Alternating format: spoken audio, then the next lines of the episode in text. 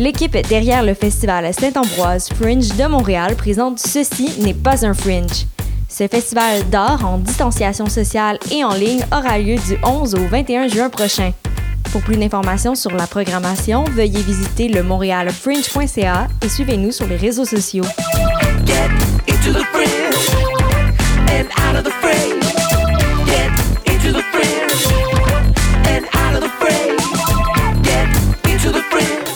Saviez que choc.ca ce n'est pas que du podcast C'est aussi 5 chaînes musicales 24 heures sur 24 pour vous accompagner partout. Rock, indie pop, hip-hop, musique francophone et musique électronique en écoute gratuite et à volonté. Pour les découvrir, rendez-vous sur le site de choc.ca sur l'onglet chaîne musicale. Vous écoutez une émission de choc.ca. Avant de débuter cet épisode, je tenais à vous adresser ce petit message, chers auditeurs et chères auditrices. Quel que soit l'endroit dans le monde où vous écoutez ce podcast, nous venons toutes et tous de traverser une période compliquée due à l'épidémie de coronavirus. Certains et certaines d'entre vous sont peut-être encore confinés ou ont été impactés de manière directe ou indirecte par ce virus. J'espère sincèrement que vous allez bien ainsi que vos proches. Je tenais à remercier particulièrement Mathilde du podcast Bien dans ma thèse pour ses épisodes sur la recherche en période de confinement, ainsi que pour son Discord permettant aux étudiants et aux étudiantes au doctorat du monde entier de se rencontrer, d'échanger, de se soutenir dans les moments compliqués. Merci également à choc.ca qui n'a jamais cessé ses émissions et a soutenu tout le monde avec bonne humeur et passion. Plus que jamais, nous avons besoin d'être curieux, de garder l'esprit ouvert et d'être constamment à l'écoute des autres, que nous fassions au nom de la recherche. Comme l'a dit ici justement ma directrice de thèse, comment travailler quand on est dans une telle négation de la vie? Parce que tout ceci, ce n'est pas vivre. Subir, ce n'est pas vivre. Et elle a bien raison. Alors, en attendant de ne plus subir nos vies, j'espère que ce podcast vous permettra d'avoir un petit instant de calme, de répit et de vie. Je tenais aussi à vous faire euh, remarquer que la qualité de l'épisode sera peut-être différente de d'habitude, puisque j'enregistre avec mon propre matériel au lieu de l'excellent équipement des studios de choc.ca. Bon épisode à vous. Rechercher. Tâchez de retrouver quelque chose par une action menée avec soin, méthode, persévérance.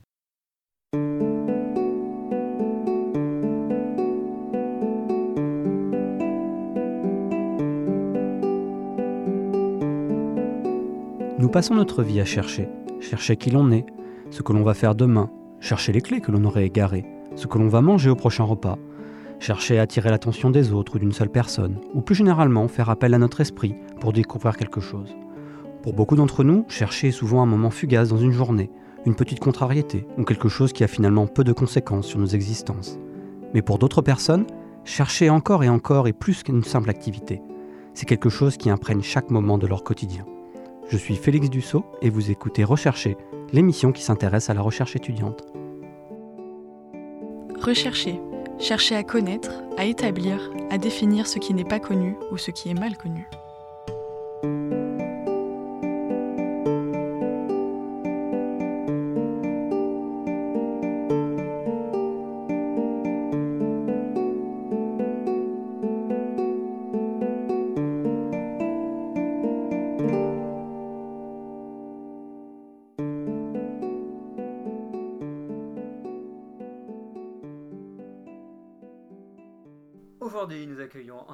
Sharp. Sharp je, faut, comment, faut le prononcer, je peux le prononcer à la française. Est-ce que ça ne ouais, dérange pas Ouais, ouais. Prononce-le comme tu es à l'aise de le prononcer, c'est pas grave. Donc, on accueille Andréane Sharp, euh, qui est doctorante récemment euh, de l'Université de Montréal. Et tu, es en, euh, tu étais en sciences biomédicales, option audiologie, sous la direction de François Champoux, c'est bien cela. Et euh, tu as travaillé sur la réorganisation audiotactile suite à un entraînement multisensoriel ou à une privation auditive congénitale. Tout un programme, mais on va, euh, on va, on va expliquer tout ça. Merci d'être, présente aujourd'hui dans ces circonstances particulières euh, de confinement, semi-confinement, on sait pas trop. on a le droit, on vient d'apprendre qu'on avait le droit à Montréal maintenant de se rassembler à, à 10 personnes maximum. Enfin bref voilà, dans ces, dans ces conditions euh, particulières. Alors, est-ce que tu pourrais nous, nous, présenter un peu ton, ton parcours euh, académique? Ben oui, tout à fait. Euh, en fait, je vais reculer loin, là, parce que c'est en partant juste d'aller vers l'audiologie, je pense que c'est peut-être pas tout le monde qui sait ce qu'est un audiologiste. Euh, en fait, c'est le spécialiste de la santé auditive. Donc, nous, on voit des gens qui ont des acouphènes, des gens qui ont des pertes auditives, euh, euh, des gens qui ont aussi des vertiges, des problèmes avec le, système qui gère l'équilibre dans l'oreille. Donc, on va autant faire de l'évaluation de, tous les systèmes de l'oreille que la réadaptation aussi pour les personnes qui n'entendent pas bien, par exemple, adapter la maison, adapter le poste de travail. Donc, euh, c'est pas une profession qui est super connue. On tente de se faire connaître. Euh, surtout que la population est vieillissante au Québec. Là, on a quand même beaucoup de gens qui ont besoin euh, d'appareils auditifs et tout ça. Donc moi, ça a commencé par la musique en fait. Moi, je suis musicienne à la base et j'ai voulu aller en sciences de la santé. Dans le fond, mon objectif 1, c'était la médecine. Mais j'ai une amie qui, s'est mise à me parler de euh, orthophonie, puis elle était comme, ah, je vais probablement en audiologie ou en orthophonie, je sais pas trop. Puis là, j'étais comme, mais c'est quoi l'audiologie? Puis là, elle m'a expliqué ça, que c'était un domaine de la santé où finalement, ça rejoignait. Euh, ça rejoint, ça rejoint mes deux passions finalement parce qu'on parle des sons, on a des cours d'acoustique, on a des. Euh, on, on, comprend la physique des sons, tout ça, puis comment l'oreille le traite. Puis pour un musicien, c'est son outil de travail, hein, les oreilles. Donc, c'est sûr que c'est une population que je rencontre aussi en clinique. Donc, euh, c'est de là que ça a commencé. Donc, euh, je me suis inscrite à l'université en audiologie et j'ai commencé le programme, puis j'ai fait waouh, je suis vraiment super contente d'être ici. Euh, et dès la première année, moi, je trouvais que, tu sais, on parlait pas tant que ça de musique et pour moi, ça, c'était quelque chose d'important. Puis François m'enseignait. Euh, qui est mon directeur de, de, thèse, il m'enseignait un cours de, de, psychoacoustique, puis il parlait de recherche de, de musiciens euh, sourds. Euh, pas de, non, c'était des musiciens aveugles. Donc, des musiciens aveugles. Ça doit être Donc, oui, ben, exemple comme Ray Charles. Donc, il y, a des il y a des super bons musiciens, des grands musiciens qui sont aveugles. puis c'est intéressant parce que c'est le cerveau, finalement, qui se réorganise là,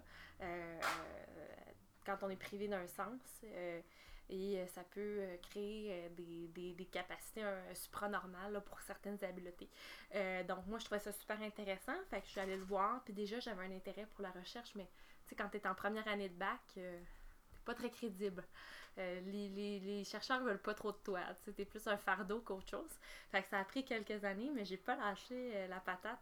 et en troisième année, euh, je suis retournée le voir, puis je disais, moi, je veux faire un, travail dirigé, dans le fond, qui est l'équivalent d'un mémoire. Mais nous, comme c'est une maîtrise professionnelle, c'est un peu différent. On a le choix de faire un rapport de stage ou un travail dirigé.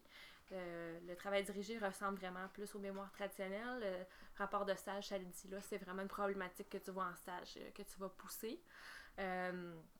donc, moi, j'étais prête à faire ça, puis il était comme, ah, mais là, veux-tu faire un stage de recherche, là, t'es certaine, tout ça. Puis moi, j'étais comme, non, non, voir, moi je veux vraiment faire ça. Donc j'ai fait le stage de recherche et le travail dirigé et j'ai vraiment, euh, je me suis investie à fond, puis c'est vraiment la maîtrise que ça a décliqué, euh, que je voulais vraiment être prof chercheur, puis que c'était vraiment ça qui, pour moi, qui devenait l'objectif principal. Euh, donc pendant ma maîtrise, j'ai fait, j'ai contribué à beaucoup de projets dans le labo. Euh, et euh, j'ai poursuivi au doctorat ensuite. là C'était pour moi, euh, ça, ça, allait de soi. J'étais super chanceuse parce que François, c'est quelqu'un de très, très ouvert au niveau des projets. puis j'ai pu vraiment faire ce que je voulais finalement. Parce que mon projet cadrait dans son programme de recherche qui est très large, là, qui est justement, on parle de multisensoriel. donc les musiciens par exemple, ben, on dit que c'est un entraînement multisensoriel parce que ça implique plusieurs sens. Donc, ça implique l'audition, la vision, le contrôle moteur, la perception tactile. Donc, tout ça cadrait dans son programme de recherche. Donc, c'est de là que ça, a démarré. Euh, puis c'est ça, ça a été un super beau, euh, super beau parcours doctoral que j'ai eu dans son laboratoire, vraiment. c'est un super directeur. Euh, puis il m'a amené à, être maintenant à McGill, dans un super bon labo. Fait que j'ai vraiment été super bien épaulée mhm. euh, pendant mon doctorat. D'accord, bon, super. C'est royal pour toi. Tout, tout, tout s'arrange et ça semble bien. Euh, on, va, on va en reparler, mais. Euh, oui, c'est pas toujours comme ça. J'ai vraiment eu de la. Je, dis de la chance, mais en fait, c'est par les. Tu sais, on fait des choix aussi.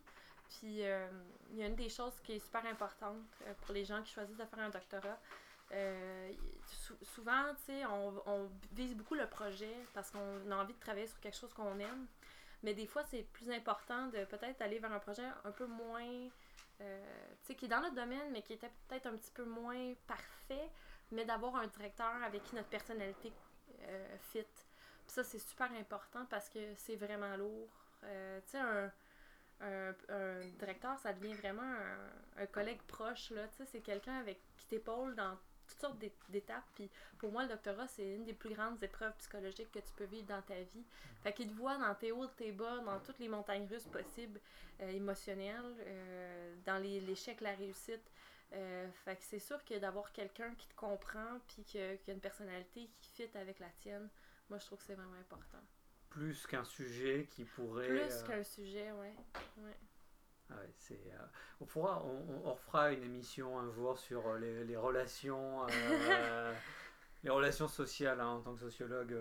on va parler de ça, non mais les, les relations entre doctorants et, et doctorantes et, et, enseignants, enseignantes, chercheurs, chercheuses. Pour, pendant le doctorat, je pense que ça pourrait être une bonne idée d'inviter, les enseignants et enseignantes chercheurs à travailler, à, venir participer à l'émission pour raconter ça, parce mhm. que c'est vrai que c'est de ce que tu en dis, ça a l'air d'être quelque chose qui, euh, qui, fait partie aussi du processus de... Dans le doctorat, en fait, c'est pas juste euh, je recherche sur un sujet, mais a les à côté euh, aussi. Sais, il y a tout un enseignement de ton directeur qui est... sais, quand, moi, quand j'ai commencé, je savais pas comment... comment tester les participants, comment créer un protocole, comment faire une demande d'éthique, comment faire des demandes de subvention. Euh, puis mon, mon, directeur, il va juste plus loin que ça, tu sais, comment gérer un, budget de labo. Euh, tu sais, il nous forme à devenir des chercheurs, tu sais, parce qu'il veut qu'on sorte de son labo puis qu'on devienne des gens autonomes, puis qu'on puisse faire notre place dans le milieu de la recherche, tu sais. Euh, puis ça, c'est important, tu sais, tout l'apprentissage que tu retires dans ton doctorat est encore plus important que le sujet de recherche. C'est que tu apprends à faire de la recherche, c'est sûr que si t'as quelqu'un pour t'épauler là-dedans, c'est vraiment facilitant parce que, tu sais, il n'y a pas de cours à l'université sur comment, euh, comment devenir chercheur. Il euh, y a des formations, par exemple, comment faire une demande euh, FRQS ou des choses comme ça, pour les, les, les, bourses et tout ça. FRQS, si tu pouvais expliquer pour les gens qui font. de recherche santé du Québec. Euh, donc, c'est des, des, demandes de, de bourse, euh, soit de doctorat ou de, de subventions de, pour des projets de recherche, tout ça. Donc, c'est sûr qu'il y a des formations qui se donnent à l'université, mais c'est des formations de quelques heures, tu sais, puis qui sont là sporadiquement. C'est pas. ça prend des mois à faire des demandes de subventions.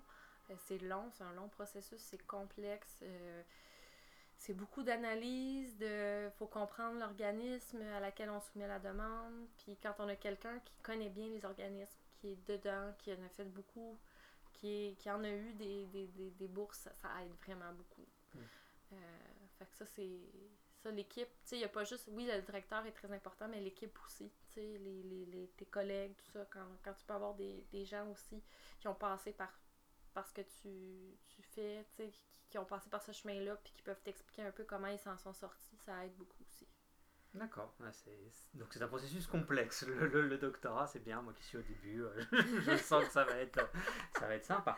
Non, mais c'est, on, va, on en reparlera tout à l'heure, euh, plus tard dans l'émission, mais c'est vrai que c'est, les gens pensent que c'est juste, tu lis des livres, euh, tu interroges des gens et et merci, ou alors tu es dans ton laboratoire euh, avec des éprouvettes, mais en fait c'est beaucoup plus euh, complexe que ça. Il y a beaucoup d'administratifs qu'on ne connaît pas. Euh, tu sais, toute la. justement, les, juste préparer un congrès, préparer une présentation affichée, là. On n'a pas de cours là-dessus. comment faire un. C'est des speed data, des talks en speed data de 5 minutes où tu dois présenter une recherche en 5 minutes de A à Z ou 10 minutes. Tu sais, c'est c'est challengeant, là, tu sais. Mm. Euh, il y a beaucoup de notions de communication que... on n'a pas de cours là-dessus, mm. tu sais, pendant le doctorat, mais on en fait tellement. c'est, puis, on, puis apprendre à enseigner aussi, quand tu veux être prof-chercheur, il faut que tu enseignes aussi, tu sais, apprendre à enseigner, c'est, autre chose, là, tu sais. Euh, moi, j'ai, je suis chargée de cours depuis plusieurs années, là, et euh, c'est sûr que j'ai j'ai eu une évolution au travers de, de ça parce que tu apprends, euh, beaucoup des étudiants aussi qui donnent du feedback, mais euh, d'avoir un mentor qui est derrière toi, puis qui peut regarder ton plan de cours, qui peut regarder ce que tu as monté. C'est vraiment aidant. Ouais. Alors juste pour, pour préciser, c'est vrai que les, les, les chercheurs et chercheuses font, font beaucoup de communication euh, en dehors de, de, leur université. Alors il y a, là on a parlé des, des data blitz ou des euh, qui sont généralement des présentations de 5 minutes à peu Mhm. près. Euh, tu as 5 diapositives en PowerPoint et euh, c'est une minute par diapo et euh, c'est très j'ai l'impression que c'est beaucoup sur les, les enquêtes statistiques euh, quantitatives. Moi j'en ai fait une en qualitative. Alors là, tu... au secours. Ouais, non, c'est ça, ça doit être quelque chose. donc, et puis c'est à la chaîne. Moi, j'en ai fait qu'une seule dans ma, dans ma carrière pour le moment. J'en ai fait qu'une seule. C'est assez. Euh, c'est t'attends sur le côté de la scène et Ouais. puis euh, t'enchaînes. oui. T'enchaînes, les ça. gens applaudissent, soit t'arrives, euh, t'es Ouais, là, t'es tu comme, te rends, tu ah, poses ton papier. Et moi, moi c'est ma, ma tablette, elle tenait pas sur le pupitre. Alors, je parlais, puis je tenais ma tablette d'une main en essayant de faire remonter le texte. euh, Oh euh, tout en filmant pour, pour, les, pour les, les, les proches sur Facebook pour qu'ils puissent voir. Donc c'est très mal cadré. On voit une partie de mon visage en contre-plongée. Enfin bref, c'est. euh, donc il y a ça, les data blitz, c'est, t'as ça. Et puis tu as les posters, tu as les, les posters presentation, euh, vous appelez ça. Ou, Ouais, présentation affichée. Ouais, voilà, présentation affichée en français. Ou, ou c'est un grand panneau. Alors c'est quoi les, les, les tailles Je sais, je sais jamais. euh, Ça, va, ça varie d'un congrès à l'autre. Ouais. là. Euh, mais, mais ça, c'est drôle parce que ça aussi, c'est des choses que tu dois apprendre à vraiment respecter les dimensions demandées pour ton affiche. Parce que moi, j'ai eu des, des collègues là, qu'on a vraiment ri beaucoup là, parce que la- l'affiche, euh, ça fonctionnait pas sur le panneau, là, elle était plus grande que le panneau. Euh, ouais, un, sais, puis traîner ça, c'est comme un rouleau, là, tu sais, Ouais. le rouleau était tellement long, là, tu sais, ça dépassait, là, Ah ça ouais. avait aucun sens, là, c'était très très drôle.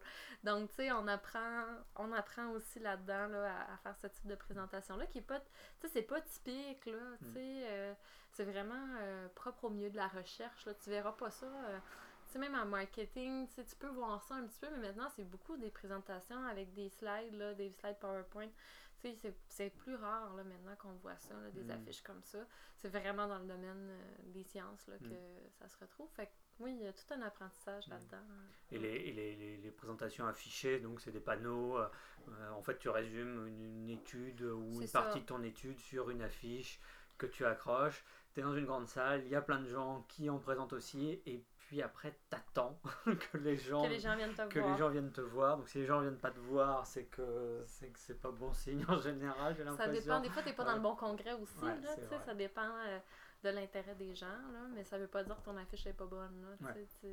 c'est toujours... euh, moi, c'est c'est ça, je navigue, je suis en audiologie, mais je fais des neurosciences auditives, donc je vais dans des congrès de neurosciences, dans des congrès d'audiologie, euh, dans des congrès de neuropsychologie, euh, donc, euh, je navigue, tu sais, là, dans tout ça, puis ça dépend vraiment du congrès dans lequel je suis, tu sais. Il y a des fois où je peux avoir 20 personnes devant mon poster, puis des fois, je peux avoir même pas une personne qui vient me voir, tu sais. Fait que ça dépend aussi de, de ce que les gens veulent entendre cette Mhm. journée-là. Ouais.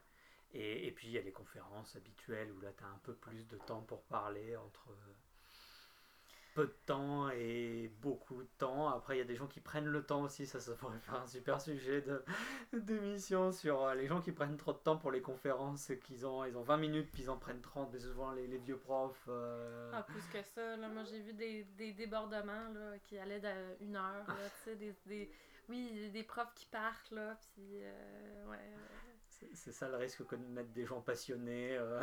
Non, tout à fait. Non, ça c'est sûr. Je pense que quand tu es chercheur, tu sais, je discutais de ça d'ailleurs avec des collègues, tu sais, je pense qu'une des qualités souvent qui est attribuable aux gens qui font des doctorats, c'est beaucoup la persévérance en fait. Tu sais, ça prend pas, tu sais, les gens sont comme wow, tu tu dois, tu dois être tellement intelligent, puis tu dois avoir un QI de, tu sais, je sais pas, de, de fou, là. Mais c'est pas ça, en fait. C'est vraiment, euh, faut que tu sois persévérant, puis que tu sois prêt à affronter des obstacles, là, parce que, tu sais, un, un doctorat, c'est pas un sprint, c'est un marathon. Faut que tu apprennes à gérer ton énergie pour arriver à la fin, tu sais. C'est c'est de l'endurance. C'est vraiment ça. Euh, fait que c'est ça que je pense que ça, c'est une des qualités principales puis, euh, de- des gens qui font des doctorats en général.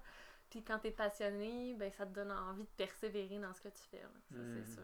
Le tout doublé de- d'un syndrome de l'imposteur qui, a- qui atteint beaucoup de gens en doctorat. Ça aussi, il faudra faire une. Ah une ouais, ouais, ouais. émission là-dessus. euh, comme, euh, comme on en discutait avant le- avant l'émission, le, euh, il y a un Discord de doctorants euh, français pour la plupart, mais il y en a qui sont, qui sont à l'étranger. Et alors, syndrome de l'imposteur, alors là, dès que c'est parti sur ce sujet-là, tout le monde dit je suis nul, je ne vaux rien. euh, et c'est Mm. vrai que c'est quelque chose qui, qui touche beaucoup quand tu fais un doctorat. Quoi. Oui, tout à fait. Ouais. On en, on en- on en reparlera, mais revenons, euh, revenons à, à l'audio, à l'audiologie. Alors, juste pour comprendre, tu, tu as fait juste après euh, ton, ton secondaire, donc l'équivalent du, du bac en France, du baccalauréat Ouais. ou du collège en Suisse euh, et en Allemagne d'ailleurs, il me semble. Euh, tu as fait directement audiologie après ça ou au Non, j'ai fait, baccalauréat le, j'ai euh, fait le cégep, dans le fond, un Mhm. pré-universitaire en sciences, euh, c'est sciences nature, moi je pense maintenant c'est sciences, mais sciences de la santé. là. mhm. Euh, puis ensuite de ça, euh, après le pré-universitaire de deux ans, là, j'ai pu entrer au bac euh, en audiologie. Mais là, ça a changé maintenant. euh, si vous souhaitez aller en audiologie, Mhm. maintenant, c'est une maîtrise. euh, une maîtrise. Donc, on doit faire un bac avant, soit justement en neurosciences, en psychologie à- ou en neurosciences cognitives. Il y a différents bacs là, qui fonctionnent. là. Vous, pouvez, vous pouvez aller voir. il y a deux universités présentement qui donnent le programme d'audiologie. Mhm. Donc, l'Université de Montréal et l'Université Laval euh, qui à vient. Québec. Oui, à Québec, qui ouvre un, un programme là, éminemment. Euh, donc, on- les inscriptions sont maintenant ouvertes. Euh, donc, vous pouvez, vous pouvez aller consulter, dans le fond, sur leur, sur leur site, c'est quoi les préalables. Mais maintenant, oui, c'est une maîtrise, une maîtrise professionnelle. Fait que ça prend un bac avant. Mais moi, dans, dans mon temps, dans mon temps, c'était un bac et une maîtrise. Et fait que là, j'ai fait mon bac, ma maîtrise en, en audiologie clinique. Et Mhm. ensuite de ça, j'ai tombé euh, dans la recherche. Parce que le, le- le- si vous faites la maîtrise professionnelle en audiologie, c'est vraiment clinique. C'est pas, c'est pas axé sur la recherche, là, vraiment. Il y a des cours, il y a des stages de recherche. Euh, on, on, on fait de la pratique basée sur les évidences là, dans notre pratique clinique. Donc, oui, euh, on doit apprendre à lire des articles scientifiques et tout ça, mais, mais euh, c'est pas un programme euh, comme exemple, justement, en sciences biomédicales où c'est beaucoup plus axé sur la recherche. Et donc, pour ceux qui veulent faire de la recherche, il vaut mieux aller en sciences biomédicales. Ben, ça dépend, tu sais, ça dépend ce qu'on veut faire. Souvent, les gens qui travaillent sur l'audition, euh, moi, je trouve ça intéressant de faire quand même euh, le parcours clinique parce que ça t'amène vraiment une vision qui est différente, puis une recherche qui est beaucoup plus centrée sur les besoins des patients. Fait que pour moi, le fait aussi de travailler en clinique, ça me permet d'avoir accès à la population pour laquelle je, que, que je travaille finalement euh, à grande échelle, ben je, je la vois à petite échelle, puis je vois les besoins des gens, ça me permet de bâtir des meilleurs projets de recherche.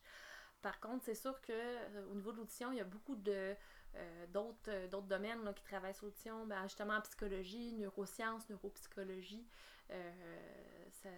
sais, euh, ça, ça, neurosciences cognitives, tout ça, ça, ça risque que c'est l'audition, elle est là, là dans, dans tout ce qui est euh, le cerveau. euh, c'est sûr que euh, si tu veux travailler sur euh, plutôt, euh, je sais pas, le- l'oreille moyenne, le tympan, les osselets, tout ça, euh, là, oui, il faudrait vraiment que tu ailles en audiologie, là, pour... euh, fait que ça dépend de ce que tu veux travailler. Sur ce, si tu veux travailler, exemple, avec les travailleurs dans le bruit, ben, t'es mieux d'aller en audiologie. Euh, ça va être plus intéressant pour toi, à moins que tu veux euh, inventer des bouchons euh, pour les travailleurs. Mais là, à l'ETS, il y a une équipe, il y a des ingénieurs acoustiques qui travaillent. Euh, il y a un chercheur qui s'appelle Jérémy Voix qui travaille beaucoup, beaucoup là-dessus, des, sur des bouchons pour les travailleurs. Tu sais, fait on a des gens là, un petit peu, plusieurs, plusieurs domaines là, qui travaillent sur l'audition, mais c'est complémentaire. D'accord. Donc, ça dépend. Euh, sciences biomédicales, en fait, c'est que dans mon temps, encore une fois, euh, on n'avait pas de doctorat en audiologie. Euh, le doctorat en audiologie était, dans le fond, dans le programme de sciences biomédicales où tu avais plusieurs options. Tu avais justement, les, les- pour les orthophonistes aussi, c'était la même chose. Là. Je sais pas toutes les options qu'il y avait, là, mais il y en avait plusieurs. Là. Fait que c'était comme une façon de ramasser tous les doctorats ensemble. Mais là, ils ont rapatrié le doctorat. Fait que maintenant, il y a un doctorat, un PhD en audiologie à l'Université de Montréal. Donc, si vous voulez faire de la recherche en audiologie, ben, ce qui est possible de faire, c'est de faire un bac dans un domaine euh, quelconque là, qui correspond aux, aux critères demandés pour la, la maîtrise. Euh, puis on peut faire une MSC aussi, une maîtrise, euh, une maîtrise, mais de recherche en audiologie. Parce que maintenant, il y a une maîtrise de recherche en audiologie, il y a un doctorat de, de recherche en audiologie aussi. D'accord. Alors juste pour, pour, pour que les gens qui ne connaissent pas le milieu universitaire s'y retrouvent, quand on parle de recherche et de clinique, on, on s'est parlé de la clinique, c'est euh, c'est la Ben, le c'est- service aux patients, Ouais. finalement. Tu vas être tu vas, tu vas aller dans des cliniques, travailler avec le patient, Mm. puis donner un service. Mm. Tandis que le chercheur, lui, va faire ses projets de recherche, souvent dans le milieu académique, ou aussi, euh, il y a des gens qui vont aller vers le privé, exemple, les compagnies d'appareils auditifs recrutent des chercheurs aussi. Mm. Euh, donc, ça peut être. euh, ça, ça, ça va, ça va amener à des débouchés différents, finalement. Et il y a beaucoup de disciplines qui ont justement ces deux volets, Tout à fait. recherche et clinique. Toutes les... les. psychologues, par exemple, il y a la recherche en psychologie, il y a la psychologie clinique. ouais. pharmacie, toutes les, pro- ben, toutes les, tous les volets de la santé, en fait, là, tous les professionnels de la santé ont leur volet. Ben, tu sais, je prends physiothérapie. Mais en physiothérapie, ben, l'école de réadaptation qui, qui est adjacente à notre école euh, en orthophonésiologie, ben, c'est la même, même affaire. Euh, les physiothérapeutes peuvent faire une formation clinique en physiothérapie pour devenir physiothérapeute dans des cliniques. Mais ils peuvent aussi faire de la recherche, faire une maîtrise euh, de recherche, puis faire un doctorat de recherche, Mhm. puis devenir professeur s'ils veulent, professeur-chercheur, ou euh, même affaire, tu sais, travailler pour des, sais, exemple, des compagnies de prothèses, euh, tu sais, je sais pas, des prothèses de bras, des jambes artificielles, des choses comme ça. On voit toutes sortes de technologies qui se développent présentement, mais ça, c'est des chercheurs, souvent en Mhm. physiothérapie. Et les deux sont complètement séparés ou, euh, c'est-à-dire que si tu es chercheur ou chercheuse, euh, dans, dans ton cas, tu n'es pas clinicienne, ou euh, il y a des, des passerelles entre les deux, et il est très courant que les gens soient euh, et chercheurs et ou chercheuses et cliniciens cliniciennes? En général, ça dépend. Je dirais que les profs chercheurs, tu sais, ils ont plus tellement le temps en général de faire beaucoup de cliniques.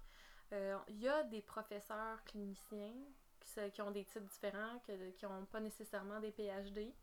Euh, Des doctorats donc, des PhD, euh, puis, Ouais, c'est ça, Voilà, ouais. Mais titre, parce que, exemple, on a un professeur à l'Université de Montréal qui, lui, a un, un doctorat en audiologie clinique. Parce qu'aux États-Unis, ils ont des doctorats en audiologie clinique. D'accord. Euh, donc des doctorats de premier cycle, un peu pour, comme les gens qui font médecine ou qui font euh, médecine vétérinaire. Euh, c'est un doctorat de 4-5 ans. Euh, Puis c'est, tu rentres à l'université, tu rentres au doctorat. T'as pas de bac ou de maîtrise avant. Oh, les petits joueurs. tu vas directement au doctorat. Oui, il y en a qui disent que c'est pas des vrais doctorats, c'est très drôle. là. Moi, je trouve que c'est une guéguerre vraiment inutile, là, parce que ça mène pas du tout à la même chose. Mais c'est ça. Donc, oui, on a des profs qui font encore de la clinique, tu sais, qui sont encore sur le terrain. On a une clinique universitaire. Donc, oui, il y a des profs qui font encore de la clinique. Euh, mais c'est certain que souvent, les chercheurs, ils ont tellement d'autres choses à faire. Euh, mais, mais oui, il y en a qui gardent quand même le. C'est possible de faire les deux. Je dis pas que c'est facile, mais c'est possible, oui. Ouais. Et alors, pareil, précision, on dit docteur, on pense tout de suite à la médecine, mais en fait, docteur est un titre universitaire. Mhm. Euh, on est docteur euh, en philosophie, docteur en médecine, euh, donc on, appelle aussi le, le- le PhD, euh, euh, ce qui veut dire. Philosophe ouais, docteur. une philosophe, et voilà, docteur en philosophie, Ouais. mais c'est pas forcément de la philosophie Non, euh, au sens de la discipline, Socrate, Platon, latin, tout ça. c'est ça, c'est du Ouais, latin. c'est ça, donc euh, voilà, parce que les gens, les gens qui font un doctorat, ah, tu fais de la médecine, non, ça n'a pas forcément de, de rapport, euh, et c'est vrai qu'en médecine aussi, c'est c'est la même chose en France, les, les, les- les médecins font un doctorat, mais qui n'est pas le même que le doctorat de, euh, de- que, que, tu as fait, euh, que je fais. Et euh, voilà, c'est donc c'est tout ça est un peu complexe qu'on Mhm. n'y connaît pas, mais c'est c'est toujours bien de, de, de- de préciser. Mhm. Alors, tu, donc, tu travailles euh, sur, le, sur la, la réadaptation audiologique euh, à l'aide de- d'outils technologiques compensatoires. Est-ce que tu pourrais nous parler un peu plus en détail de, de ça? Qu'est-ce que c'est que tout je ça? vais essayer de parler de ça en, pas en chinois, là, je ça en, en version vulgarisée. En fait, c'est que moi, j'ai réalisé qu'il y avait beaucoup de patients qui avaient de la difficulté avec la perception de la musique. Euh, des gens avec des appareils auditifs euh, ou un implant cochléaire. Un implant cochléaire, c'est quand on est complètement sourd, on met un, dispositif là, dans l'oreille interne qui va aller remplacer euh, l'organe qui permet de transmettre les sons au cerveau. Donc, c'est des électrodes qu'on met qui envoient des impulsions électriques. Fait qu'on entend d'une façon complètement différente quand on a un implant cochléaire. Je donne souvent l'exemple, si vous avez vu les enfants de René Simard, ben c'est ce qu'ils ont, là, ils ont des implants cochléaires. Parce que c'est souvent l'exemple très connu, les gens euh, euh, et les appareils auditifs qu'on connaît bien. Euh, donc, avec ces deux technologies-là, il y a des limitations pour l'écoute de la musique. Là. La musique est, est un peu soit distorsionnée, euh, est moins agréable d'écoute, euh, les, les gens s'en plaignent. Donc, euh, je me suis dit, qu'est-ce que je pourrais faire pour aider ces, ces gens-là, considérant que, la technologie a quand même beaucoup évolué là, dans les dernières années. Mais on plafonne. Puis, je, puis euh, c'est là que François est entré dans, dans, Dans ma vie. dans le- c'est ça, dans- dans, euh, donc lui, considérant que c'est c'est un labo multisensoriel, ben pourquoi pas aller chercher les autres sens? Pourquoi pas ajouter de l'information euh, pour améliorer l'écoute de la musique euh, en allant chercher d'autres sens? Tu sais, je donne l'exemple. Tu sais, quand tu es au cinéma, je sais pas si, des- si tu as déjà essayé les bancs d'e-box. C'est des bancs qui bougent, là, puis qui vibrent, là. Ah oui, Donc, euh, si on est dans un film d'horreur, là, puis que euh, il y a un monstre qui arrive, là, puis là, le, le gros son super fort, puis que le vent, le vent vibre en plus, là, l'expérience sensorielle est supérieure à s'il n'y a pas la vibration, finalement. Mais nous, ce qu'on a fait, c'est un gant qui permet de transmettre la musique de façon tactile. Donc, c'est un peu le même principe que mettre ses mains sur un haut-parleur. Euh, puis on voulait voir jusqu'à quel degré on est capable de comprendre la musique juste par la modalité tactile. Si on a juste le tactile, puis si on a le tactile et l'auditif en même temps, est-ce que ça donne une, une plus-value finalement? Donc on est allé voir euh, deux populations. Tout d'abord, euh, je me suis intéressée euh, ben, aux musiciens, parce que les musiciens, eux, utilisent beaucoup le tactile de façon naturelle de par leur entraînement musical. C'est pour ça l'entraînement multisensoriel, on parle de musiciens. Parce que cette population-là, comme on disait tantôt, la musique, c'est un entraînement euh, qui nécessite la vision, l'audition, le moteur et le tactile. Si on pense à un violon, les cordes du violon, ben, vont vibrer. Donc, il va, le musicien va se servir de cette information-là. Euh, un piano vibre, euh, transmet des vibrations. Si on pense à Beethoven, qui avait coupé le bas de son piano il était, quand il était sourd, pour ressentir les vibrations de son piano, pour continuer à composer de la musique. Euh, fait que oui, c'est possible de se servir de cette information-là. Euh, donc, on s'est intéressé à cette population-là pour voir, eux, qu'est-ce qu'ils pouvaient aller chercher. Donc, on avait deux tâches différentes là, qui sont dans ma tête. C'est euh, la discrimination de fréquence, fait que de dire ces deux sons sont pareils ou différents, tout simplement. Puis on allait voir c'est quoi la, la plus petite différence qu'ils étaient capables de détecter. Puis on a montré finalement que les musiciens, ben, la plus petite différence entre deux sons était beaucoup plus petite que des gens normaux entendants. Fait qu'il y avait une performance qui était améliorée pour cette tâche-là. Puis on a aussi été voir les émotions, la perception des émotions dans la musique. Puis ça, c'est vraiment cool parce que on est capable d'identifier des émotions dans la musique juste en ayant le tactile. Euh. Ouais, fait que ça, c'est vraiment. Dans le fond, c'était quatre émotions qu'on avait la joie, la tristesse, l'apaisement et la peur. Et les musiciens, euh, ce qu'on a trouvé intéressant, c'est que pour les émotions complexes, donc la peur, l'apaisement, c'est là qu'il y avait des, des, euh, des performances améliorées par rapport à nos contrôles. Fait que ça, c'était vraiment intéressant.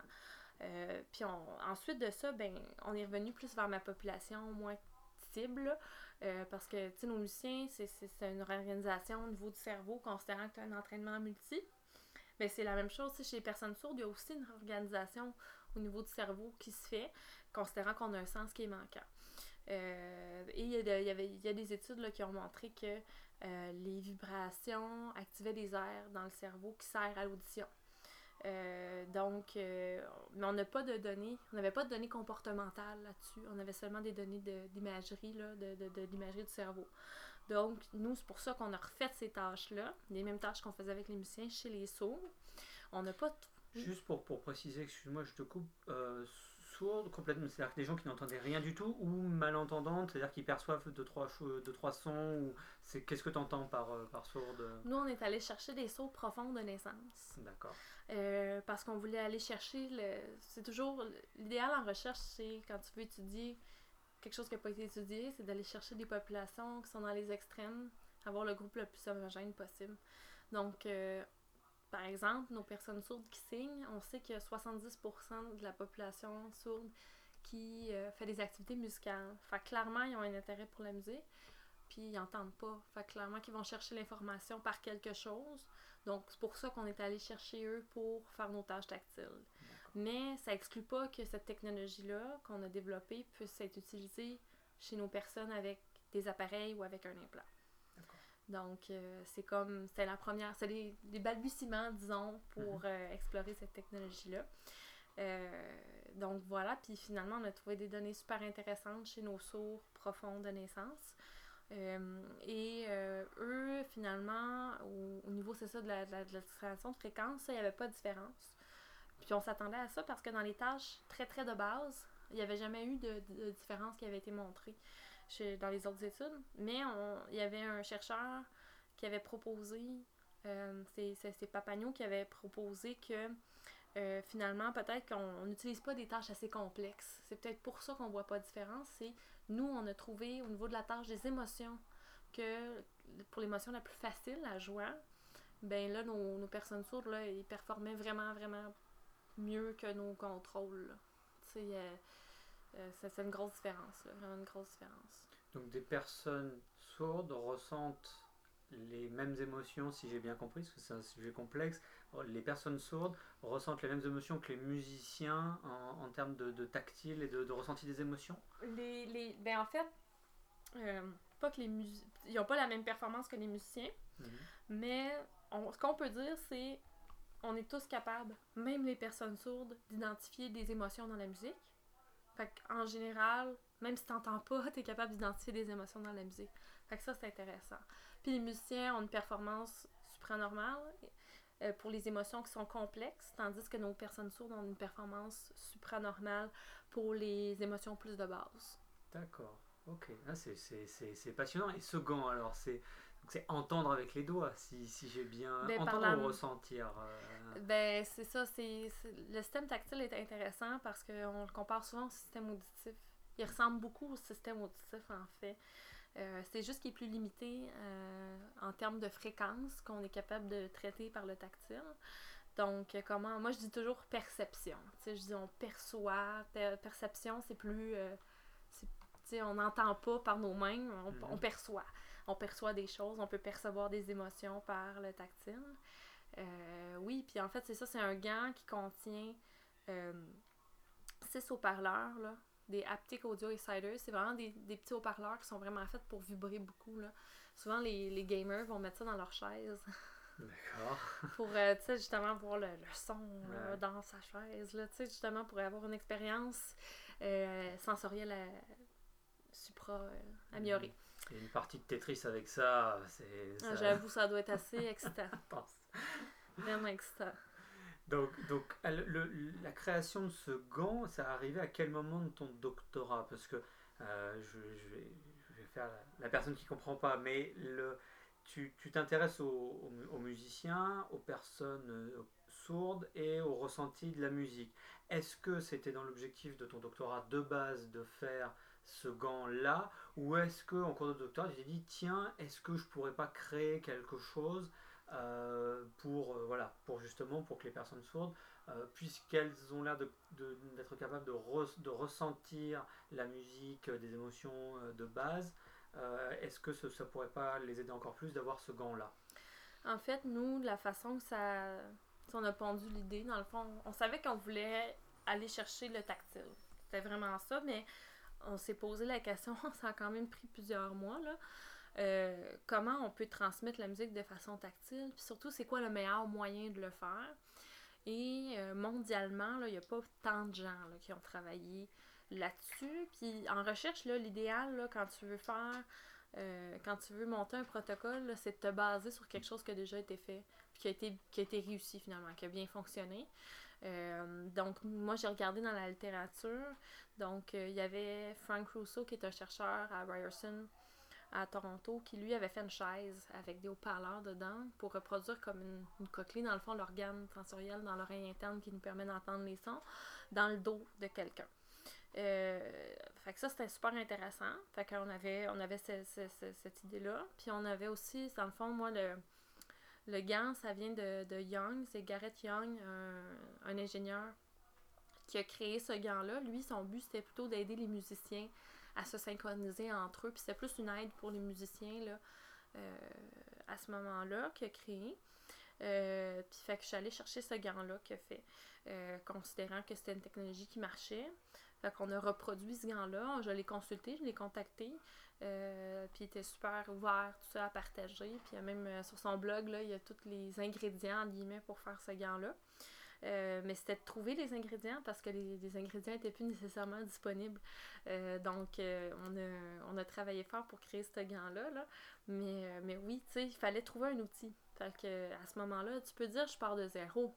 Mais considérant qu'on n'est pas un labo d'ingénieur, on est un labo d'audiologiste, c'est toujours préférable d'aller vers une solution plus techniquement réalisable. donc, on est allé vers ça. Mais rien n'empêche que il peut être amélioré ce gant-là. là. Mhm. Sais, on, on pourrait embarquer, éventuellement, euh, aller chercher des ingénieurs, aller chercher des gens pour que ce prototype-là devienne quelque chose de plus utilisable dans la vie de tous les jours ou que ça soit un chandail vibrant ou euh, justement, on a parlé de chaise, une chaise dans une salle de concert. Ça peut être autre chose, tu sais. Mais nous, on est allé vers ça parce que ça avait, ça avait été montré que ça fonctionnait bien. Mhm. Et donc, comment on, on mesure le ressenti de la musique. Euh, J'entends parce que c'est quelque chose de très personnel, enfin, euh, surtout, là je pense, exemple très personnel, mais il y a des. Je, je pense à la chanson Weekend Powerless de A Perfect Circle, euh, qui, qui qui que j'aime beaucoup, où cette chanson parle d'alcoolisme.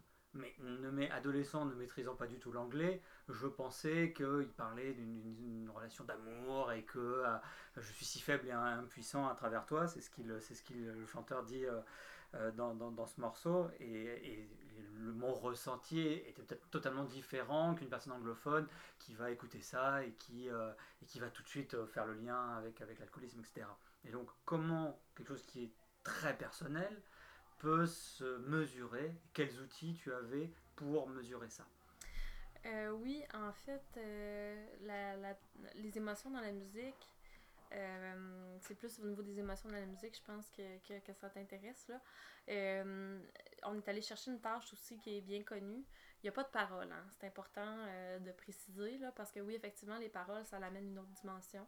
C'est plus facile avec des extraits musicaux instrumentaux. Fait qu'il y a une tâche euh, de Isabelle Peretz, qui est une chercheuse à l'Université de Montréal, euh, qui, a, qui a- été développée.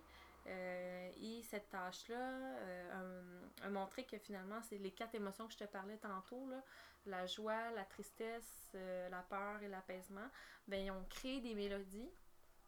Puis, ils ils ont- chacune des mélodies est associée à une émotion en particulier.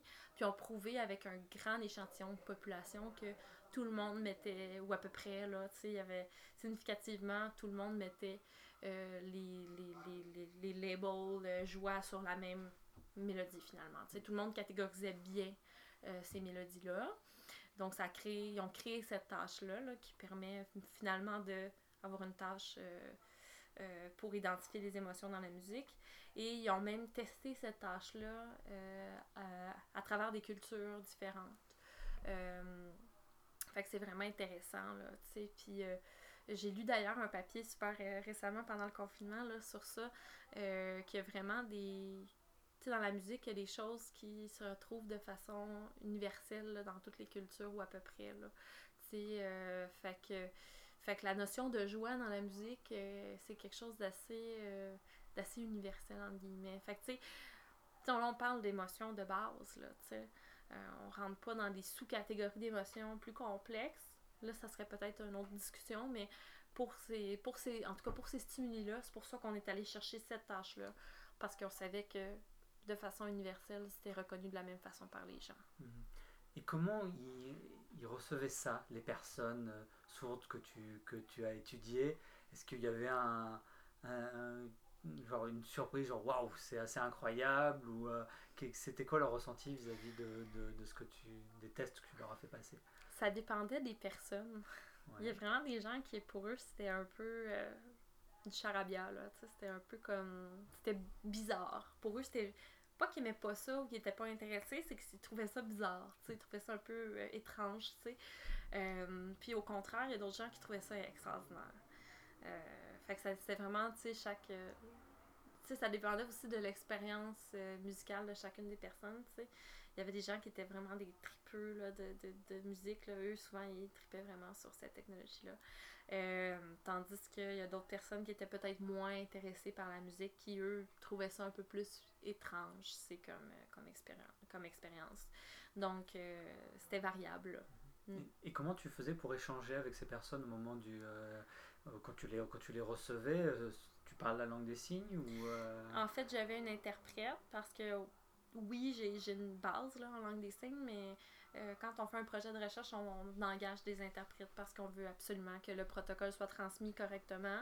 Puis je fais toujours une version imagée aussi du protocole euh, pour m'assurer vraiment de la compréhension de la personne. Euh, et euh, parce que c'est- ce serait comme si je ferais une tâche avec des personnes qui parlent une autre langue. Tu sais, ce serait pareil. Tu sais, si je parle pas cette langue-là, c'est pas ma langue maternelle, j'aimerais mieux avoir un interprète, tu sais, pour, euh, pour faire cette tâche-là. Ou, ou je rajouterais des images, même principe, parce que des images, c'est une langue universelle. Euh, et euh, on avait aussi des gens qui parlaient des, des sourds profonds de naissance, mais qui portent des appareils puis qui se débrouillent là, avec la langue, le, le, le- le parler, le- l'oral. Ou à lire Donc, sur les lèvres C'est aussi. ça, qui sont euh, capables de lire sur les lèvres euh, assez bien. Euh, donc, oui, ben, tu sais, même avec ces gens-là, j'ai toujours mon support visuel et tout ça pour m'assurer de la compréhension. Fait que j'avais les deux, tu sais, j'avais des, des gens vraiment qui, qui se faisaient seulement la langue des signes, qui communiquaient seulement en langue des signes, et là, j'avais vraiment toujours une interprète avec moi. D'accord. Ouais. Et alors, qu'est-ce que euh, tu as trouvé Est-ce que tu as trouvé d'autres choses dans, dans tout ton, ton doctorat? Là, tu nous as parlé de, des ré- de, de ressentis euh, supranormal, donc euh, au-dessus de la normale pour les réactions de base pour les personnes sourdes et, euh, et pour les émotions complexes pour les musiciens. Est-ce que tu as trouvé d'autres choses où tu t'y attendais pas du tout, euh, ou qui t'ont énormément surprise euh, dans ton doctorat, ou où tu as vu les bonnes hypothèses au départ et finalement euh, ça s'est confirmé? Ben, ouais, c'est plutôt, tu sais, absolument, quand on commence un projet, on a déjà une idée de. de, de, de, on a une hypothèse, tu sais, puis à date, c'est plus ça, ça suivait pas mal toujours euh, euh, mes hypothèses de base. Euh, tu sais, puis je te dirais que, tu sais, je pense que ça serait long de. Tu sais, j'ai- comme une. J'ai 13 publications. Donc, c'est sûr que de parler de tous ces projets-là, ça serait un peu long. Euh, parce que j'ai c'est toujours avec des personnes sourdes, toujours dans le domaine multisensoriel, tout ça. Euh, je, peux, peux par contre peut-être parler d'un projet actuellement que je trouve vraiment super le fun. Euh, c'est avec les personnes avec un plan cochléaire. Dans le fond, comme je disais tantôt, mon but c'est d'améliorer la perception musicale. Mais ça peut passer par des outils compensatoires, des nouvelles technologies, mais ça peut aussi passer par essayer de euh, changer les paramètres dans les technologies qu'on a déjà. Donc les appareils auditifs et l'implant. Donc là, c'est ça qu'on fait avec euh, l'Institut Raymond Dewar, qui est un centre de réadaptation à Montréal qui est pas mal ben, qui est dédié à, euh, aux personnes sourdes, à la surdité, aux personnes malentendantes. Euh, donc, euh, ce, ce centre-là, euh, je suis en collaboration avec eux, avec l'équipe clinique en implant, et on fait des changements dans les paramètres de l'implant pour voir si ça peut pas améliorer la perception de la musique. Fait que là, c'est beaucoup plus clinique comme projet, fait que ça, je trouve ça vraiment super chouette d'aller aussi toucher vraiment, d'aller vraiment dans le milieu avec les gens, puis de voir, là, puis ça aussi, c'est le fun de voir les réactions des, des participants, là, qui des fois, ça marche vraiment bien, puis d'autres fois, c'est comme pas du tout, ça change rien, ou c'est le fun de voir les, les, les différentes réactions. Fait que ça, c'est un beau projet que je trouve ça, je trouve ça vraiment super stimulant en ce moment-là. Mhm. Ouais. D'accord. Et alors, c'est quoi les difficultés que tu as eues dans ta recherche qui se sont présentées à toi? Est-ce qu'il y en a eu euh, de toutes sortes, que ce soit... euh, Ah, il y en a toujours. Ouais. Euh, il y a d'ailleurs euh, un été, j'avais monté un projet. Un projet, là, euh, parce qu'on on, on monte toujours plusieurs projets en parallèle, là, tu sais. Euh, puis c'était plus pour euh, des stages de recherche, j'avais monté des, des projets pour des stagiaires. Puis euh, mon équipement a brisé. Ah. La- C'était un- on appelle ça un. C'est un tracker. Dans le fond, c'est comme une caméra qui permet de tracker les mouvements. Puis euh, il, est- resté ouvert pour une raison obscure, là. Je veux pas accuser personne. Il est resté ouvert pour euh, une raison obscure. Et euh, il y a eu un coup de courant, puis l'équipement a sauté. Donc, euh, voilà. D'accord, matériel plus. euh, Matériel, puis là, tu dois envoyer ça en réparation, ça prend du temps, ça coûte des sous. Euh, tu sais, fait que tu... J'ai perdu mon été à monter un projet qui finalement s'est jamais terminé. Donc, tu sais, ça, c'est ça, c'est des choses qui arrivent. Ouais. Euh, tu sais, justement, on a des stagiaires de recherche, tu sais, on, a- on travaille avec toutes sortes de monde, tu sais, des fois ça va bien, des fois ça va pas bien. Gérer les étudiants, euh, tu je- quand je donne des cours aussi, tu c'est de gérer aussi les étudiants, quand ça va bien, quand ça va mal. Euh, Il y en a plein des défis, tu c'est aussi d'affronter les échecs, tu les refus de bourse, les, tu faire dire que t'es que t'es moins bon que les autres, là, tu sais, c'est vraiment ça, là, tu sais.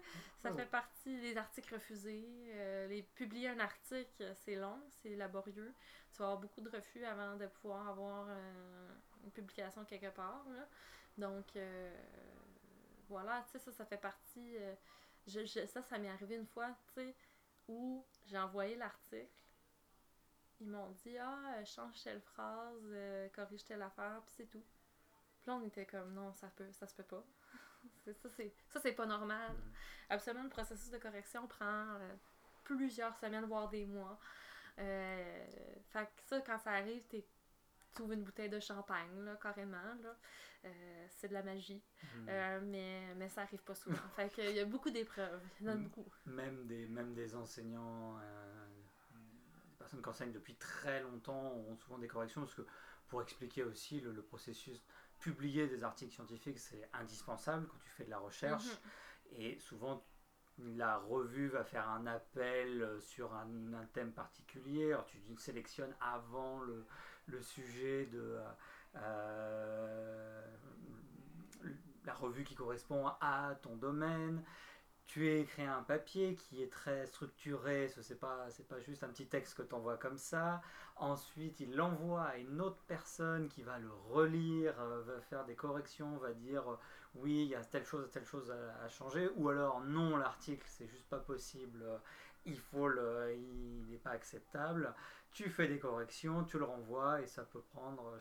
moi, beaucoup d'échanges, puis euh, tu sais, t'as toujours l'éditeur, dans le fond, Mm. la personne qui reçoit le papier en premier qui dit euh, pass or fail. Mhm. Puis après ça, ça va à des reviewers. Ouais. Puis t'en as deux à trois euh, reviewers qui vont, comme, qui vont être des, comme des relecteurs, des correcteurs de ton article, puis qui vont... Ça peut aller dans toutes les directions, Mhm. là.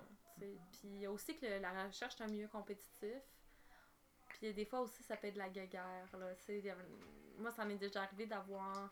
On a réalisé que c'était quelqu'un qui avait fait une recherche similaire à nous, puis qui était pas content qu'on ait fait quelque chose de similaire à lui, puis qu'on contredisait ce qu'il disait, puis il était super pas content puis il nous l'a fait savoir dans la correction. Fait que, tu sais, ça, ça arrive aussi. Je dis pas que ça arrive tout le temps. Euh, c'est pas les méchants chercheurs, là, Mhm. mais c'est des choses qui peuvent arriver. Fait que c'est, long. C'est des Mhm. longs processus. Ouais. faut... euh, Tu sais, moi, j'ai toujours dit, tu sais, je fais pas de la recherche pour avoir des résultats immédiats. Si, si dans 10 ans, j'ai, trouvé quelque chose, là, je, je- là wow, tu sais, ça va prendre des années avant Mhm. que, que, y que j'aie vraiment des, des, des choses intéressantes, là. euh. Ouais, non, c'est des processus longs. Je- Il m'a fallu un an et demi pour que mon, mon seul article publié soit, soit le soit avec les corrections. Ça, ça prend un temps fou et c'est vrai que je, je comprends aussi ce que tu dis sur les, les, les corrections d'articles qui touchent à ton domaine. J'ai eu ça une fois, une personne qui avait travaillé sur les bisexualités. Tu reçois l'article, tu fais comment ça? Mais non, c'est moi qui travaille là-dessus. Euh, La réaction première, ça avait été assez amusant de, de, s'auto-analyser là-dessus, à dire Ah ouais, mais quand même, bah non, la personne avait euh, peut-être des choses intéressantes à dire. Il n'y a pas que toi qui dis des choses, euh, qui choses là-dessus. Et c'est vrai que c'est un, processus complexe. C'est pas juste j'écris, c'est publié et merci, merci, bonne journée. Exact, ouais. Alors, on va, on va arriver maintenant à ta soutenance, qui a été euh, Oui. quelque chose de très, de très particulier, puisque en, en période de, de confinement. Alors, rappelle-moi la date de, de, ton, de ta soutenance. euh, Ce qui s'est passé, c'est que ma soutenance devait avoir lieu le 17 mars. mhm. Mais si on calcule tout ça, là, on est tombé en confinement le week-end avant. Ouais, c'est ça. C'était le mardi, puis le, le, le, le, confinement euh, commençait le lundi. C'est ça. Donc, euh, ma soutenance est vraiment arrivée entre deux cracks. Là. Elle aurait été quelques jours plus tôt, elle aurait eu lieu en personne normalement, mais non, euh, c'est pas ça qui s'est passé. Et euh, le début du confinement, ça a été difficile pour tout le monde. Euh, les gens, tu sais, ont des enfants. euh, fait qu'il y a dû, on a dû se réorganiser parce que on savait pas trop euh, c'était quoi les directives aussi, si ça devait avoir lieu quand même, si on attendait après le confinement, tout ça. Euh, puis, euh, tu sais, c'est- c'est- c'est- la soutenance, c'est important. C'est la dernière étape. C'est l'étape qui mène à ta diplomation. Fait que l'université a fait, mais non, faut que ça ait lieu. Tu sais, on peut pas faire ça aux étudiants, même si les profs sont dans le jus puis que c'est compliqué parce qu'ils ont des enfants à la maison, tout ça. Fait qu'on est, on a fini par trouver un moment pour le faire, que, que tout le monde était disponible. Euh, grâce à, tu sais, le- le- pour vrai, mon jury a vraiment travaillé fort, là, puis euh, je les remercie d'ailleurs de ça, là. Tout le monde était euh, super génial, là, parce que c'était super stressant pour moi. Euh, donc, le 7 avril, Ouais. j'ai eu ma soutenance par Zoom. Puis ça s'est super bien déroulé, vraiment. Là. Ça a été extraordinaire de A à Z. Là. Tu sais, Il n'y a eu aucun bug. Euh, tout le monde était là. Tout le monde était content. euh, C'était vraiment une super belle soutenance. Là. Vraiment, je suis super heureuse là, de, la façon dont ça s'est déroulé. Euh, donc, aucune embûche. Là. Par contre, c'est ça, j'ai des collègues qui ont fait leur soutenance par Zoom, mais ça s'est pas aussi bien passé. J'ai un exemple d'une collègue qu'un des évaluateurs sur son jury n'était pas capable de se connecter. Euh, donc, c'est le président qui avait l'évaluateur sur son téléphone cellulaire et qui mettait le téléphone cellulaire devant son micro d'ordinateur pour qu'il puisse poser ses questions. Parce que pour expliquer comment ça se passe, une soutenance, Mhm. euh, il y a une première étape où tu présentes euh, ta, ta, ta thèse. Là. Tu fais une présentation de 30 minutes, tu présentes les articles de ta thèse, ton protocole, tout ça, de façon résumée. Puis à la fin, euh, le jury te pose des questions. Mais ça peut durer deux heures. C'est c'est des rounds. ils font deux rounds de questions, puis des fois, il peut en avoir trois. Euh, puis c'est des- c'est souvent des questions pour te challenger, tu sais. Euh, pour voir est-ce que tu es un vrai chercheur, t'en es où, tu sais, qu'est-ce que ça ça t'a fait ça- qu'est-ce que ça t'a ça t'a fait ton doctorat, ça t'a amené à être capable de répondre à toutes sortes de questions finalement, puis évaluer tes connaissances? Euh, fait que c'est- très challengeant. Hmm. Euh, fait que, tu sais, ça prend une bonne connexion Internet, là. Parce que si t'as pas une bonne connexion Internet, là, ça devient encore plus challengeant. Personne dans le- dans, qui, qui est dans le lieu où tu te trouves n'a le droit de se connecter à Internet pour ne pas prendre de la bande passante. Ou, euh, Non, non, e- exactement, là, ça c'est sûr, là, tu veux branchement direct là, dans le mur, là, le plus possible, là. Mais, euh, mais ouais, dans mon cas, ça a très très bien été. Euh, j'ai une autre de mes collègues, là, que, dont j'ai regardé la soutenance aussi, ça, ça, ça s'est super bien déroulé. Euh, tu sais, la seule chose plate, finalement, c'est c'est que t'as pas l'audience. Ben, t'as une audience, tu sais, moi, c'était sur Facebook, là, c'est diffusé sur Facebook, fait que, tu sais, euh, les gens sont venus me féliciter après euh, par Messenger, tout ça, mais tu sais, c'est pas pareil, Mhm. tu sais. Juste pour expliquer, en fait, normalement la soutenance, donc il y a un jury qui est composé de ton directeur de thèse euh, et de Trois personnes. trois, trois On- personnes. T'as un évaluateur externe, Mhm. t'as deux autres, t'as un président de, de, de jury, puis t'as un autre prof euh, qui est sur ton jury, là, qui est quelqu'un de l'interne d'habitude. Voilà. Et donc c'est ouvert au public. Ça- C'est ouvert, c'est obligatoire. C'est obligatoire. Ça doit, c'est ça aussi, c'était la, euh, la problématique que l'université soulevait, c'est faut trouver un moyen que ça soit public. Mhm. Parce que une soutenance, ça se doit d'être public. Mhm. Fait que la famille vient, les amis viennent, euh, tous les gens que tu as envie d'inviter, là, ils, ils vont être là. là. Mhm. Puis c'est- un parcours de plusieurs années. Fait que les gens, ils, ils veulent être là aussi. Là. Fait que c'est- Puis en- en- absolument, s'ensuit une, une fête. euh, Bois. champagne, on ouvre le Champagne, et tout, là. mais- c'est ça. Là, c'était c'était- c'était le champagne, mais en confinement, là. et c'est- et- et c'était diffusé sur le site de l'université, le Facebook de l'université, la, la page de- du département de recherche. euh, Oui. Qui c'est qui diffusait ça? C'était ben, l'école d'orthophonie audiologie, elle diffusait ça sur sa page et euh, nous on avait mis le lien aussi sur notre euh, sur notre, euh, notre page Facebook du laboratoire. Et euh, s'il y a des gens qui voudraient la regarder sur YouTube présentement, euh, ma, ma soutenance. Fait que- Et aussi pour préciser, c'est vrai qu'on l'a pas fait au début, euh, le Québec a été confiné à partir du 12 mars, c'est ça si je me trompe pas, j'essaie de me rappeler, ça a l'air d'être il y a un siècle et pourtant c'était il y a- 15 mars, parce que. 15 mars, 17 ouais, c'est ouais, ça. 15 mars. Ouais, 15 mars. Ouais. 15 mars. Et on enregistre aujourd'hui le 20 mai. Euh, ça se déconfine Pas vraiment. Le, le- le gouvernement québécois a annoncé que les rassemblements de 10 personnes étaient possibles, mais avec conditions. Et, euh, et dans le cas de Montréal, euh, c'est euh, c'est encore confiné parce Ouais. que c'est- c'est le, c'est le plus touché. euh, Ouais. au Québec et au Canada après, après Ottawa, Toronto. C'est Toronto qui est, qui est touché, me semble, le, Ouais. le plus. Donc le, le Québec est encore très confiné. Quel- Qu'est-ce que ça fait de, de, de, de faire cette soutenance de thèse virtuelle et de ne pas être entouré, euh, de ne pas avoir les gens physiquement là, de ne pas avoir les proches, euh, etc. Est-ce que ça t'a perturbé? Est-ce que ça t'a attristé? Ou au contraire, bah, il faut le faire, donc c'est mieux d'être tranquille pour faire ça Mais c'est sûr que ça a un avantage dans le sens où justement, t'es isolé, euh, t'es plus focus, t'as pas, tu peux pas, pas de distraction dans la salle. Euh, donc euh, c'est sûr que euh, à ce niveau-là, c'est plus. ça peut être plus facile. Là. Tu sais, t'as, PowerPoint pour la gérer, c'est le fun via Zoom, là, et devant toi, tout ça, tu sais. Ça, a quand même des avantages. Mais c'est sûr que c'est la déception de pas avoir ta famille qui est là, de... Tu sais, c'est comme un... C'est, quasiment comme un mariage, là. c'est une soutenance de thèse, c'est vraiment un gros événement de vie. Fait que t'as envie que tes proches soient là. Fait que c'est ça qui est un peu décevant, là.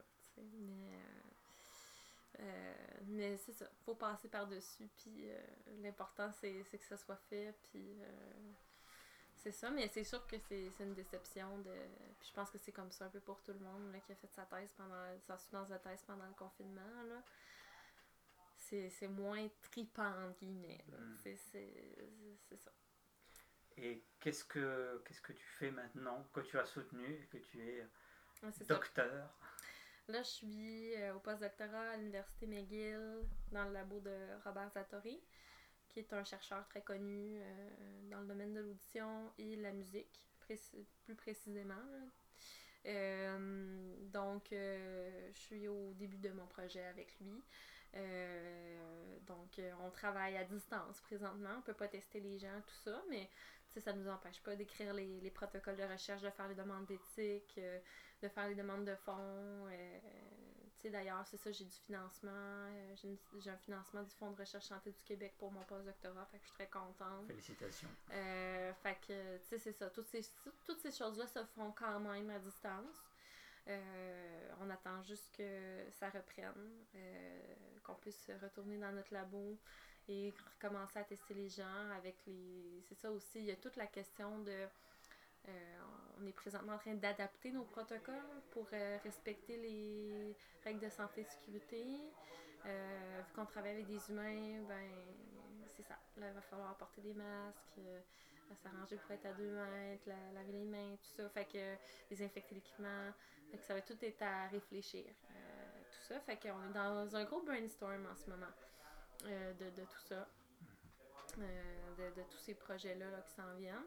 Il y a aussi des projets aussi qu'on tente de développer à distance, là, euh, des testings en ligne. euh, si vous avez vu passer des questionnaires, tout ça, sur la, la psychologie pendant le COVID, tout ça, il y a, y a des choses qui s'en viennent là, euh, à distance aussi. S'il y a des gens qui sont intéressés à participer, là, ça va circuler sur les, les, les réseaux sociaux, c'est sûr. Ouais, ouais, dans les, les universités euh, québécoises, on reçoit les mails de, de plusieurs centres de recherche du FH. Tu as trois études pour, euh, Ouais. là-dessus pour y répondre la psychologie, l'aspect financier. Ouais, c'est ça.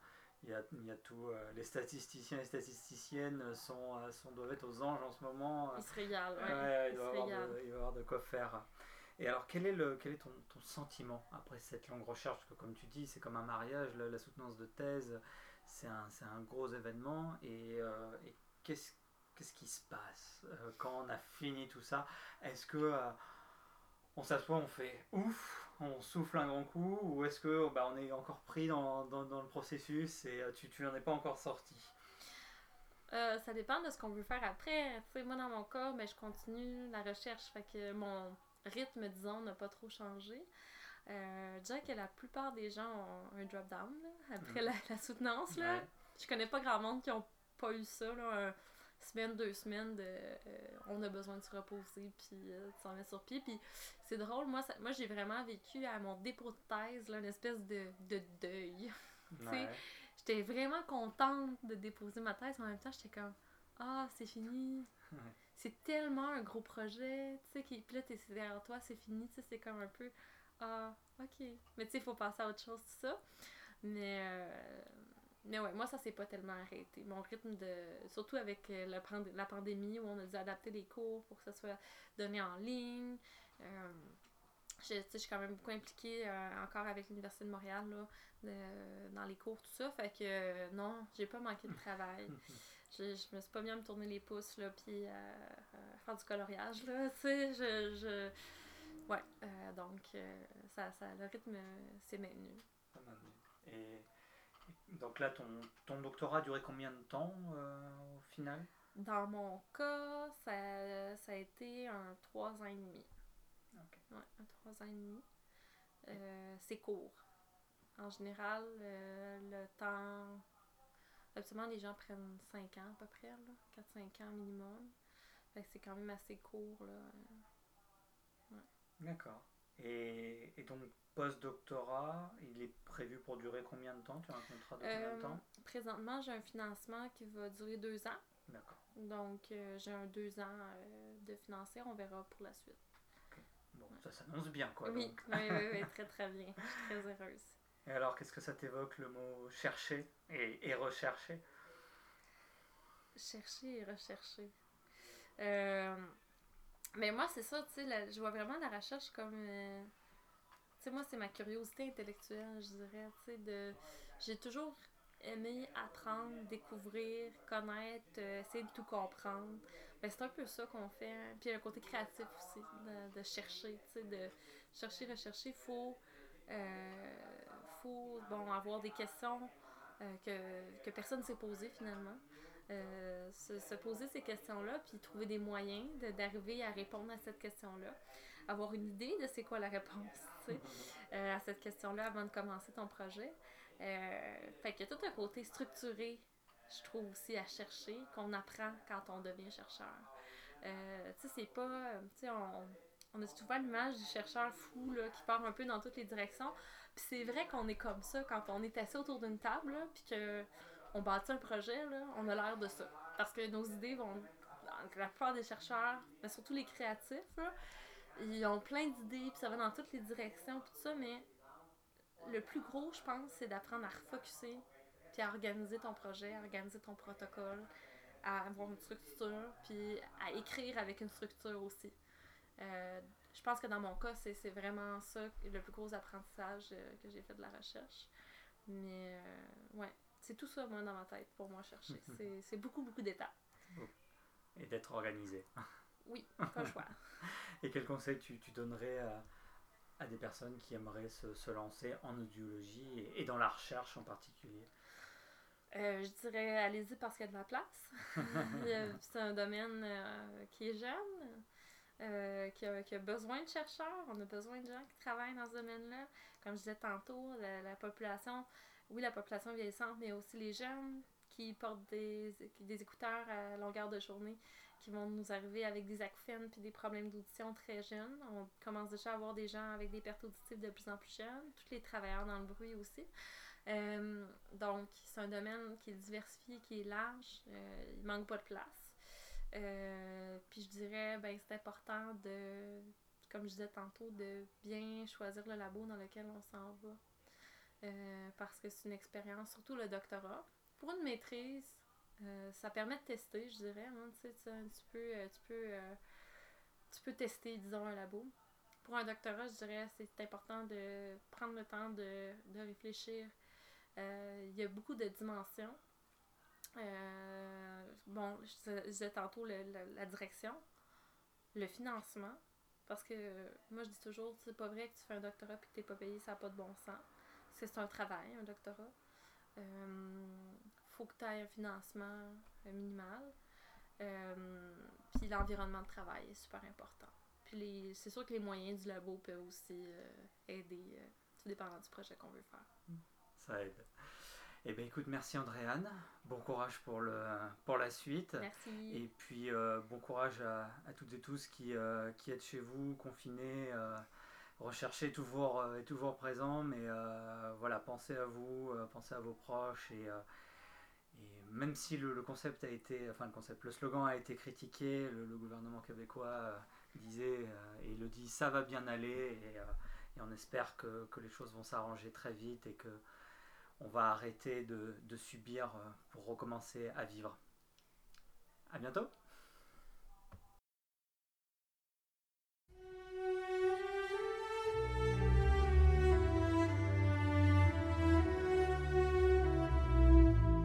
Voilà ce qui conclut cet épisode de Rechercher. J'espère qu'il vous a plu et que vous en savez un peu plus sur le domaine passionnant que nous avons traité aujourd'hui. Pour aller plus loin et découvrir des articles en rapport avec le sujet, retrouvez-nous sur Twitter, at et sur Facebook, Rechercher Podcast. Merci à choc.ca pour m'aider dans la diffusion de cette émission. Et n'oubliez pas, la curiosité n'est jamais un vilain défaut.